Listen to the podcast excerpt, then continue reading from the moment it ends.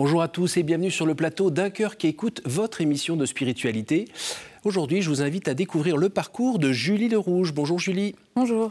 Euh, vous venez de, enfin vous venez, vous avez écrit un livre qui s'appelle Marque ta génération, découvre ce que Dieu veut pour ta vie et ose faire la différence, avec ensuite sa déclinaison euh, pour euh, des 13 ans, 13-14 ans? 13 à 17 ans. 13 à 17 ans, pardon. Et puis le manuel de l'encadrant. Vous allez nous, en parler dans, un instant. et sinon, merci d'être présente alors que la rentrée approche à grands pas. Euh, pour commencer l'émission, pourriez-vous nous lire un extrait de texte de votre choix? Hum, Pas de souci. Donc j'ai pris un texte de euh, Hans Urs von Balthasar, qui n'est pas très long, mais qui dit simplement L'Église est comparable à un grand et authentique orchestre qui sait accorder tous les instruments en vue de son unité totale, celle voulue par son chef d'orchestre, le Christ. C'est justement une telle unité qui permet de comprendre la différence et la diversité des instruments. Donc c'est dans la vérité euh, symphonique de, de Balthazar. Donc voilà. Donc vous avez choisi ce texte euh, un petit peu à cause de votre euh, travail sur l'œcuménisme, le dialogue entre chrétiens. Exactement. Bah, c'est un texte qui, je trouve, montre bien la diversité des gens dans l'Église. Et l'Église, pas seulement catholique, mais la diversité des églises. Et le pape en parle souvent de l'unité dans la diversité, qui ne signifie pas l'uniformité. Et donc euh, ce texte, moi, il me touche parce que je me dis, ça veut dire que Dieu place des instruments. Et en fait, si chacun est au bon endroit, et ben, ça, ça forme un, bel orchestre et une belle symphonie. Vous êtes quel instrument dans cet orchestre? Euh, Je ne sais pas. Peut-être celui qui dérange un peu. Le triangle. Peut-être. euh, si vous pouvez nous dire un mot sur ce livre, qu'est-ce qu'on y trouve? On y trouve, euh, disons, c'est plus une exhortation ponctuée de quelques témoignages. Je l'ai écrit un peu, euh, enfin, je l'ai écrit en deux semaines, à vrai dire, et c'est un peu tombé comme ça. Donc pour moi, c'était véritablement encourager les gens à découvrir ce que Dieu a et veut pour eux, en fait, ben, justement, trouver sa place dans l'orchestre d'une certaine manière. Et, et, voilà, donc c'est ponctué de petits témoignages, d'une prière pour accompagner aussi le lecteur dans, dans la prière. Vous avez senti que c'était une nécessité pour vous d'écrire? Alors, euh, en fait, c'est simplement qu'il y a cinq personnes différentes qui m'ont euh, qui m'ont encouragée à écrire un livre. Et euh, j'avais pas envie du tout. Moi, c'est la dernière chose que j'aurais aimé faire dans ma vie, c'était bien écrire un livre. Et en fait, à un moment donné, il y avait le, directeur des éditions des Béatitudes qui m'a dit ben, Écoute, pourquoi t'écrirais pas un livre chez nous? Et je me suis dit non, j'ai pas envie. Sa femme a débarqué et a dit Au fait, t'écrirais pas un livre chez nous? Je me suis dit Bon, ça commence à faire beaucoup. Euh, et, je suis partie, j'ai repris le train. Et, dans le train, j'ai simplement dit à Dieu bah, écoute, euh, si vraiment tu veux que j'écrive un livre, tu passes par quelqu'un que je connais pas et qui va me le dire tellement cash que je saurais qu'il faut que je le fasse. Et je suis arrivée chez des gens à Tours. Il y avait des gens que je connaissais pas et qui m'ont dit au fait, je pense que si tu trouves pas de travail cet été, c'est simplement parce que euh, je crois que le Seigneur veut que tu écrives un livre. Ok. Voilà. Message reçu. Message reçu. J'ai rappelé les éditions et j'ai dit ok, je signe. Alors, euh, racontez-nous un petit peu euh, qui êtes-vous, d'où venez-vous? Est-ce que vous êtes né, je sais pas, dans une famille euh, catholique, dans la région d'Angers? Alors, je suis née à Angers, oui. ma famille, alors disons que mes parents, tous les deux, ont opéré un rejet de la foi, ce qui fait que le dimanche, on était plus en jogging devant la télé en famille qu'à la messe. Mhm. Et mon père est issu d'une famille voilà, qu'on appelle la noblesse française, la vieille noblesse française, avec une tradition plutôt janséniste, donc un Dieu qui punit et qui sauve aux bonnes actions. Et du côté de maman, c'est plutôt euh, la réussite sociale avant tout. Euh, en gros, Dieu, c'est le pouvoir. Et tout ce qui compte, c'est le pouvoir et la réussite. ça donc, pas très envie. Euh, voilà, pas trop. Donc, mon père a opéré un rejet de la foi totale en disant que c'était Dieu hors de question, l'Église hors de question. On a juste fait tout par tradition, baptême, profession de foi, communion. Les trois enfants, puisque vous avez deux petits frères Exactement. Donc on a tout fait par tradition, disons, pour euh, plaire euh, à ma famille euh, paternelle et pour rentrer dans les cases. Et donc on allait à la messe à Noël et à Pâques et on, jouait à la Game Boy avec mes cousins pour faire passer le, temps de la messe. Et on donc il n'y avait pas de, rencontre pour vos parents oh, avec le Christ ou... Pas du tout, loin de là, très très loin. Mais pourtant, il vous est arrivé quelque chose à l'âge de 15 ans. Exactement, à l'âge de 15 ans après tout, voilà, ça a été un peu un cheminement puisque la seule personne qui m'a parlé de, Jésus est décédée. Euh, moi, je venais de subir du harcèlement à l'école et tout, donc c'était un, peu un passage compliqué pour ma part. Euh, voilà, on est adolescent. Et puis très vite, il y a plein de pensées qui viennent trotter dans la tête en se disant, mais finalement, euh, est-ce que c'est pas moi le problème? Et très vite, ça laisse la place à, si le problème disparaît et que c'est moi, il faut faire disparaître le problème. Vous aviez quel âge?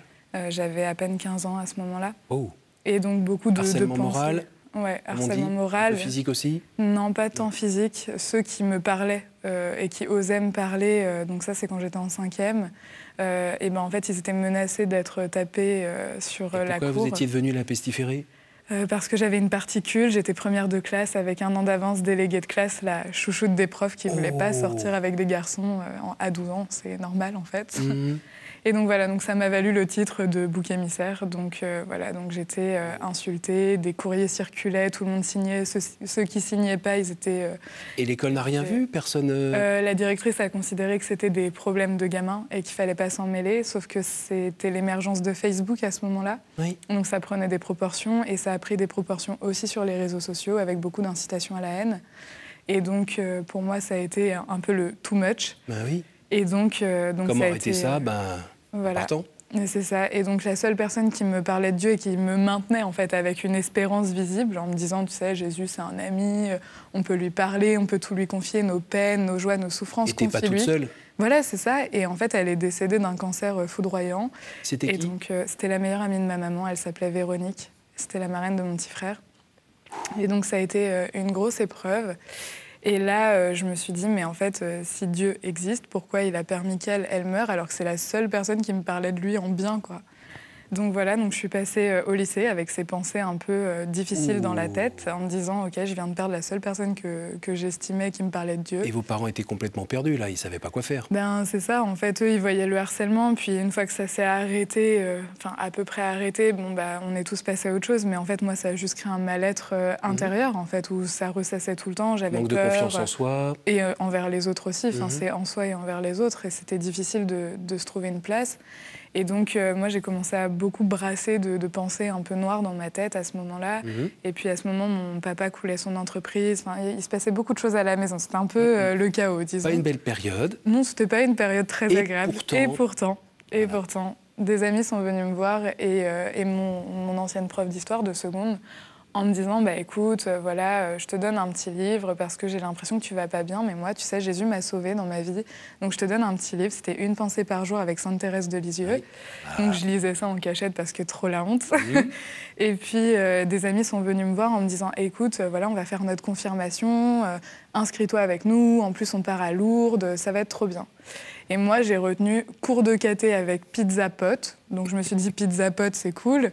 Euh, c'est entre amis, on mange des pizzas. Enfin, la foi, c'était annexe. Et on s'éloigne, on découvre un et voilà, nouveau. sympa. Euh. Et puis, on nous annonce qu'on part à Lourdes donc, euh, pour le pèlerinage des confirmants. Mmh. Donc, me la partie en quart. J'ai passé les pires heures de ma vie avec tout le monde qui chantait des chants à la ribambelle catholande, là. Et je me disais, mais où suis-je? Et j'avais l'impression d'être retournée dans le film La vie est un long fleuve tranquille avec le prêtre et sa guitare, euh, Jésus revient. et là, ils ont commencé à sortir l'arme fatale des grands-mères, le chapelet. Et je me disais, oh là là, je survivrai pas à ce trajet, c'est sûr. Et donc, euh, j'arrive à Lourdes, le prêtre nous annonce qu'on va avoir la messe tous les jours, le calvaire continue. Et là, je me suis dit, non, mais c'est pas possible, on va pas s'en sortir. Là, Donc, je suis allée le voir pour lui expliquer que j'irais pas à la messe tous les jours, parce que 8 heures, c'est tôt déjà. Et puis, j'ai rien signé. Voilà, c'est ça. Je me suis dit, bah, déjà, je suis là, c'est déjà pas mal. Hein. Après ce qu'on vient de subir, franchement, on devrait me décerner une médaille, mais non. Et le prêtre m'a expliqué que si je voulais pas faire comme tout le monde, eh ben, je rentrais chez moi. Donc là, je me suis dit, ben, un lourd danger, ça fait un petit bout, donc euh, je, vais, je vais aller à la ah, messe comme tout le monde. voilà. Dormir dans le fond. C'est ça, je serai là, pas de problème. Donc je prolongeais ma nuit. Mhm. Et le dernier jour, mes copains m'ont dit, écoute, il y a un super truc, tu vas voir, c'est trop stylé. Euh, en fait, euh, c'est la nuit. Donc moi, j'étais sûre qu'on allait aller faire le mur, rejoindre des jeunes, faire la fête. Et là, ils m'annoncent, on va à l'adoration. Et là, j'ai dit, pardon, c'est cool la nuit. Enfin, je vois pas le, mot cool et adoration dans la même phrase, c'est pas compatible, quoi. Et là, ils m'ont dit, bah, tu viens, on t'a inscrite, c'est à 3 h du matin. J'étais genre, pardon, 3 h du matin, mais ça va pas la tête. Donc là, je me suis dit, mais je pars, pourquoi, en fait? Et donc, euh, je leur explique que, bah, non, je viendrai pas. Donc, ils me raconteront euh, le lendemain comment c'était pour eux. Et donc, euh, je leur dis, mais en fait, c'est quoi l'adoration? Et là, on m'a expliqué la chose la plus bizarre du monde, en m'expliquant que Jésus était dans un bout de pain, que le bout de pain était exposé dans un truc en or, et qu'il fallait aller veiller. Et moi, je comprenais pas le concept parce que je me disais, mais en fait, si on veut pas voler le truc en or, il y a des caméras de sécurité à la grotte, je ne vois pas l'intérêt de se relayer, d'aller le surveiller. Enfin, l'intérêt n'est pas là. Et donc mes copains m'expliquent que c'est plus profond que ça. Et à 3h moins le quart, sont venus me réveiller, du coup, cette nuit-là. Et m'ont dit, bah, maintenant que tu es réveillé, tu vas pouvoir venir avec nous. Donc je suis descendue dans ma plus belle tenue, avec un jogging et un sweat, très, classe. Euh, et, mes copains m'ont expliqué que c'était en silence pendant une heure.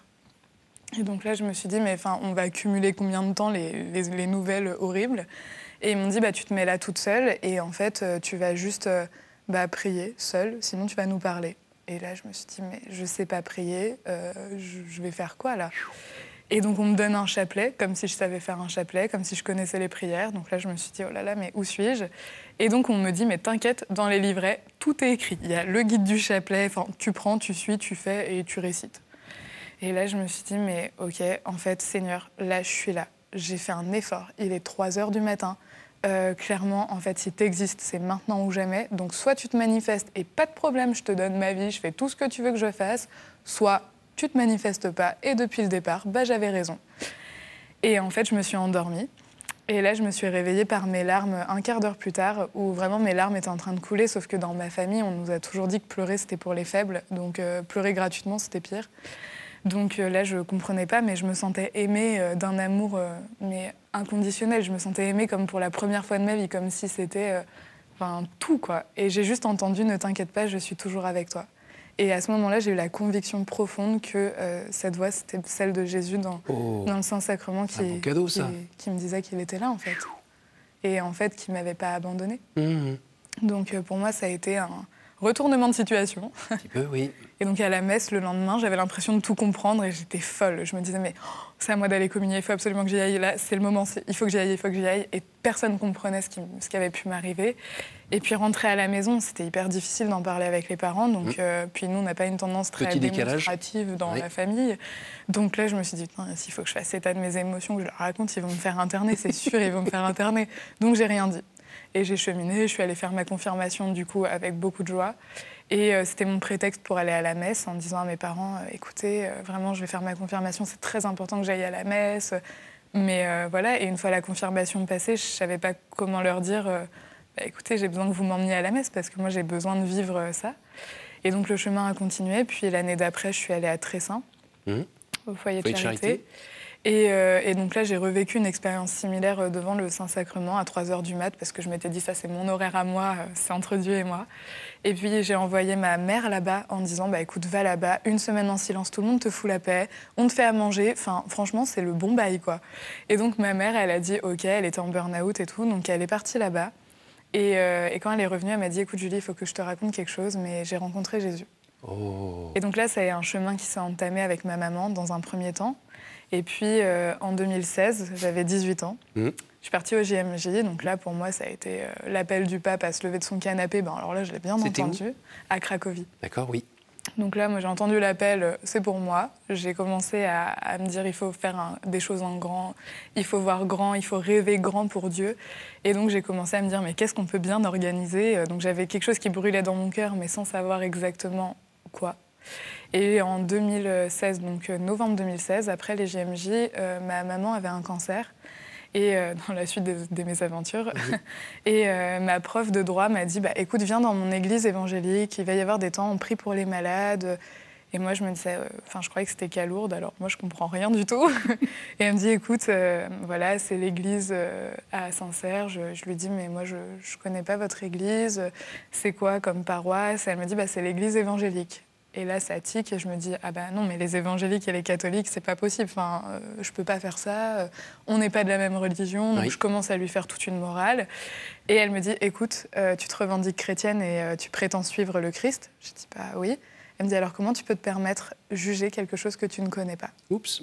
Ah bah là, ça attaque. Hein. et elle me dit bah tu viens, tu vois et tu te feras ton avis. J'ai dit bon d'accord, je viendrai avec ma maman. Donc j'y suis allée avec ma maman. Et puis là, je voyais des guérisons devant mes yeux, en fait. Et je me disais, OK, il y a des gens paralytiques qui sont en train de se lever de leur fauteuil devant moi. Je voyais des, des gens qui enlevaient leurs appareils auditifs et qui entendaient mhm. tout ça au nom de Jésus. Et, et c'est pas des comédiens. Et voilà, et c'est ça. Et c'était des gens. Euh, euh, ouais, et moi, j'ai commencé à pleurer et j'ai dit, mais écoute, Seigneur, je te demande pardon, en fait, pour mon orgueil, pardon pour, pour cet orgueil de cateau euh, que, que j'ai développé. En fait, tu es aussi là et ils invoquent ton nom et c'est tout ce qui compte. Et donc à partir de là, j'ai simplement posé un acte dangereux en disant euh, ben tu me demandes ce que tu veux quand tu veux et je le ferai et ma vie je te la donne pour l'unité de ton église. Et à ce moment-là, ben, ça, a été, ça a été très clair. Alors tout ce qui brûlait dans mon cœur, ça a jailli. Mhm. Euh, et, vraiment, ça a été euh, déterminant de me dire, OK, en fait, il faut fonder un festival dans l'unité des chrétiens en pleine campagne, sans étiquette, pas de protestants, orthodoxes, catholiques on vient comme on est et on vient pour vivre ce temps en se rassemblant autour du Christ. Et c'est tout ce qui comptait. Et donc, euh, vraiment, j'avais l'impression que tout le monde avait sa place, dans les enfants, les adolescents, les grands-parents, les parents, juste pour s'unir autour de Jésus, l'entendre parler un week-end, avoir des temps de louange ensemble. Vous étiez combien de fois la première fois? Enfin, vous étiez combien, pardon, la première euh, fois? Mille. En fait, euh, tout le monde. C'est là où ils étaient très très chaud et où la gendarmerie vous apporte des palettes d'eau. Euh, ça, je crois que c'était la deuxième année les palettes d'eau, mais ouais, ça a été assez dingue parce que en fait, euh, tout le monde m'avait dit Julie, si on est 150, c'est bien. Hein. Et moi, j'étais là, non, non, je vous jure, il faut vraiment qu'on loue un grand chapiteau. Il faut un, chapiteau de 1000 mètres carrés. On va être 1000 personnes entre la scène, la sono. Enfin, il faut de l'espace, quoi. Et la Providence s'est invitée aussi à l'affaire. Complètement. Dans l'affaire pour que tout se passe bien. Et c'était impressionnant tous ces. alors évidemment avec ces lots de combat, mais en même temps, c'était tellement glorieux. Et donc à la fin de cet événement, comme mon, père et mes frères avaient une tendance euh, assez sympathique de m'envoyer des pics à longueur de temps, en mode avec ton Jésus, tu commences vraiment à nous saouler. Euh, enfin, c'était ça tous les week-ends. Donc dès que je rentrais de la fac le week-end, euh, je m'en prenais pas mal dans les dents. Et à la fin de ce premier Amène-toi, mon père et mes frères viennent me voir à tour de rôle en disant Écoute, Julie, on te demande pardon parce qu'en fait, si toi, tu n'avais pas dit oui et que tu n'étais pas allé jusqu'au bout, bah, on n'aurait pas rencontré Jésus. Oh là là Et en fait, euh, du coup, ma mère et mon père se sont inscrits à un parcours biblique ensemble. Maintenant, on va à la messe en famille. Euh, enfin, c'est assez impressionnant parce que ça a été un énorme chemin de conversion. Mais, euh, mais c'est beau. Et vous êtes, vous êtes étudiante encore aujourd'hui Vous étudiez dans quoi? C'est quoi votre parcours? Alors, au départ, j'ai fait une double licence droit-histoire avec un master en droit international et européen, plutôt spécialisé en droit des réfugiés. Mhm. Et puis, à un moment donné, j'ai juste senti un appel à, à sortir de ça parce que je sentais que la compatibilité entre ma foi et ce que j'avais envie de vivre et les compromis qu'il fallait faire dans le monde juridique pour arriver dans les hauts postes, euh, c'était plus compatible. Mhm. Et donc j'ai pris une année de, break et puis mes profs m'avaient dit que j'étais trop humaine, euh, voilà.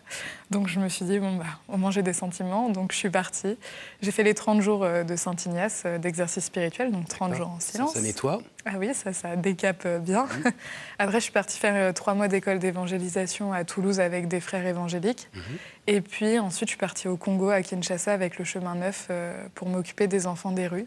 Et en rentrant, en fait, ça m'a juste ramené à l'essentiel de dire, mais en fait, qu'est-ce que vraiment j'ai envie de faire dans ma vie euh, Annoncer le Christ, c'était évident. Et en même temps, pour l'annoncer, ben, il faut une formation et une base pour aussi avoir peut-être de la crédibilité, je ne sais pas. Alors pardon, à votre âge, il arrive parfois quand même qu'on ne sache pas exactement quoi faire, quelle voie prendre. Il y a beaucoup d'opportunités. Alors euh, on, essaie de voir un peu s'il y a des signes ou s'il y a des personnes qui vous guident un peu. Vous avez fait comment, vous, pour, euh, pour voir? Parce que vous avez tenté plusieurs choses, mais finalement, pourquoi ça s'est cristallisé là-dessus? Parce que, euh, en fait, euh, avec l'école d'évangélisation qu'on avait faite et le fait d'aller parler dans, dans, la rue aux gens, euh, évangéliser dans la rue, bon, c'est pas trop mon charisme, mais en tout cas, il faut le faire. eh bien, en fait, pour moi, ça a été aussi de me dire, mais finalement, quand on me pose des questions, des fois, j'arrive pas à répondre à tout. Mhm. Euh, donc il y avait cette nécessité de pouvoir répondre. Mmh. Au Congo, je me suis vite retrouvée sollicitée par la communauté pour euh, euh, aider à parler de la vie dans l'esprit, des charismes. Et en fait, donc j'ai retransmis ce qu'on m'avait appris. Mmh. Mais en fait, je me disais, en fait, j'ai besoin d'aller plus loin, et même pour moi-même, c'était hyper important. Et puis, dans l'Église en tant que telle, je trouve que les laïcs, et notamment, alors quand on est une jeune femme laïque, j'ai l'impression de cocher toutes les mauvaises cases. Euh, voilà, et du coup, euh, j'ai aussi senti ce besoin de me former pour moi-même et aussi pour les autres. Et comme euh, avec le livre qui a donné naissance au parcours, il y a eu beaucoup de sollicitations dans les établissements scolaires. Donc je passe ma vie dans les établissements scolaires à témoigner. Mais en fait, j'aimerais bien pouvoir aller aussi plus loin que juste du témoignage et de pouvoir véritablement enseigner et d'avoir vraiment cette notion de transmission.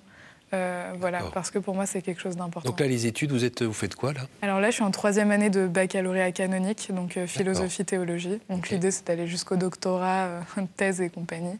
Et, si vous vous projetez dans dix ans, vous êtes où? Vous faites quoi? Je serai certainement du coup docteur en théologie et, et enseignante, j'espère. Et puis ensuite, avec Amène-toi, l'œuvre grossit beaucoup. Il y a des sollicitations pour créer des Amène-toi dans d'autres régions de France. Euh, on est sur un projet d'ouverture euh, d'un lieu pour accueillir euh, des personnes en difficulté qui s'appelle la Maison de David. Mhm. donc en fait, tout ça, ça demande du temps, ça demande de l'investissement et de la présence. Donc je pense que je serai par là. Et l'idée, c'est bien de s'ancrer dans le terroir là où vous êtes? Pour la Maison de David et pour le festival Amène-toi, oui. Mais là, on sent vraiment un appel à... Ouais, exactement. Et on sent vraiment cet appel aussi à délocaliser pour faire des plus petits événements et aussi pour apprendre à connecter les différents acteurs euh, locaux pour qu'ils apprennent à se rencontrer et à travailler ensemble. Ça s'est passé à quel moment le, cet été? Alors euh, là, ça, ah oui, cet été, ça va. C'était euh, le 30 juin, 1er et 2 juillet. D'accord. Et voilà, donc chaque année, voilà. Donc moi, j'ai passé la main sur la partie organisationnelle. Donc mhm. maintenant, c'est Sarah et Cécile qui s'occupent de, de ce festival et pour laisser place aux autres projets.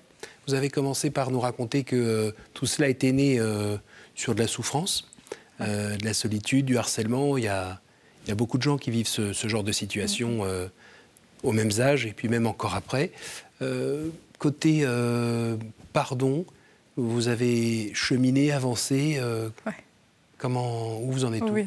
Alors ça, le pardon, ça a été un grand cheminement, mmh. voilà. Et puis même en fait, après coup, même en fondant Amène-toi, il y a eu beaucoup de choses blessantes de la part de ma propre église, en fait, parce que quand on se lève, qu'on crée des choses, ben, ça ne plaît pas toujours. Et surtout quand on parle d'unité, voilà, beaucoup de découragement. Vous êtes très jeune quand même. Voilà, c'est souvent ce qu'on m'a dit. Et on m'a très souvent dit de toute façon, euh, t'es trop jeune, ça marchera pas, tu n'y arriveras pas, euh, c'est n'importe quoi, Dieu parle pas. Euh, donc quand c'est des gens de notre propre Église qui sont des religieux ou des fois des prêtres, c'est hyper décourageant. Ça fait partie du combat spirituel, si je ne me trompe pas. Exactement, le combat. Bah, ça, je l'ai bien appris. Hein. Et donc ça a été vraiment douloureux, ça a été difficile. J'ai versé beaucoup de larmes. voilà, j'ai appris ce que ça voulait dire semer dans les larmes et récolter dans la joie. Mm. donc ça a été un lot de souffrance et en même temps ça a été un chemin euh, d'apprendre à pardonner. Et je me disais, mais en fait, Jésus, il a vécu tellement pire que ça, parce qu'il se faisait insulter. Ben, moi aussi, alors la calomnie, la diffamation, les insultes, enfin ça, je les vis euh, assez quotidiennement, d'une certaine manière. Encore aujourd'hui? Oui. Et oui, et aujourd'hui de manière assez virulente. Donc en fait, euh, voilà. ça vient d'où? de gens euh, malheureusement euh, ben, proches de chez moi, de la part de certains prêtres aux alentours, de la part. C'est d'une virulence assez euh, sans nom. Et les élèves de, quand vous aviez 14-15 ans, là? Bah, eux, moi, après, je suis partie. Ah oui, complètement. Et, Ça, j'ai pardonné. Côté par... Oui. Voilà. Mais c'est vrai que c'est un chemin constant de dire finalement, en fait, Jésus, il a vécu ça. Et, lui, il est allé jusqu'à être cloué sur une croix. Et malgré ça, il a dit Père, pardonne-leur, ils ne savent pas ce qu'ils font. Et pour moi, c'est ce à quoi j'essaye de m'accrocher. Et la parole, une de mes paroles préférées, c'est Garde ton cœur plus que toute autre chose, car de lui jaillissent les sources de la vie, au Proverbe 4, 23. Et pour moi, c'est hyper important, et c'est d'essayer de garder son cœur aussi de, de, toute cette souffrance. Et en fait, le seul moyen de le garder et de garder ce cœur de chair, d'une certaine manière, c'est de pardonner. Et c'est un chemin qui est très dur, mais en fait, j'ai envie de dire, bah, Père, pardonne-leur, ils ne savent pas ce qu'ils font. Merci Julie. On arrive au moment des, questions. Courte réponse courte. Dites-moi un chiffre entre 1 et 10, s'il vous plaît. 7. Quel est le personnage ou le saint que vous aimeriez retrouver au ciel? Oh, bah, Beaucoup. ben, déjà, euh, Jésus. euh, mais en fait, tout le monde, enfin, j'aimerais trop rencontrer tous les prophètes et leur dire à l'époque, vous deviez être pris pour des, des zinzins. Euh, j'aimerais trop voir Jeanne d'Arc et lui dire euh, merci de ce que tu as fait pour la France. Euh, j'aimerais voir Padre Pio en lui disant ben, merci parce que ça aide dans le combat spirituel à vivre les choses et à aimer son église malgré tout. Non, non, on ne va pas tous les faire, on va s'en sortir. Donc en fait, voilà, j'ai envie de dire tous. Je vous écoute. Encore un chiffre? Oui. Quelle est la pire idée fausse que l'on se fait sur Dieu, selon vous? Qui parle plus aujourd'hui. Et une dernière? Hmm, Cinq. Quelle est la dernière fois où vous avez reconnu l'action du Christ dans votre vie? Ah, c'est une très bonne question. Ben, en fait, j'ai envie de dire que tous les jours, euh, je vois son action dans ma vie. Donc, euh, j'ai envie de dire, euh, ben, c'était hier comme c'était ce matin. Donc, voilà. Merci beaucoup, Julie. Merci, d'être venue de votre belle région pour euh, nous raconter euh, ben, ce superbe témoignage. plein de vie, euh, plein d'enthousiasme, mais comme on l'entend bien, c'est pas cuit cuit les petits oiseaux depuis que vous avez rencontré le Christ. Il y a toujours ce combat, cette confiance et le Christ qu'il faut regarder parce que c'est lui en fait qui aide à avancer, qui dirige aussi, c'est votre boussole. Oui, complètement. Le Saint-Esprit, la meilleure boussole. Je rappelle le titre de votre livre, Marque ta génération, découvre ce que Dieu veut pour ta vie et ose faire la différence, aux éditions des Béatitudes. Merci beaucoup, merci à vous tous pour votre fidélité. Euh, je vous invite à retrouver cette émission euh, grâce à notre site internet www.ktotv.com. Je remercie euh, toute la technique qui a permis de réaliser cette émission et je vous donne rendez-vous la semaine prochaine.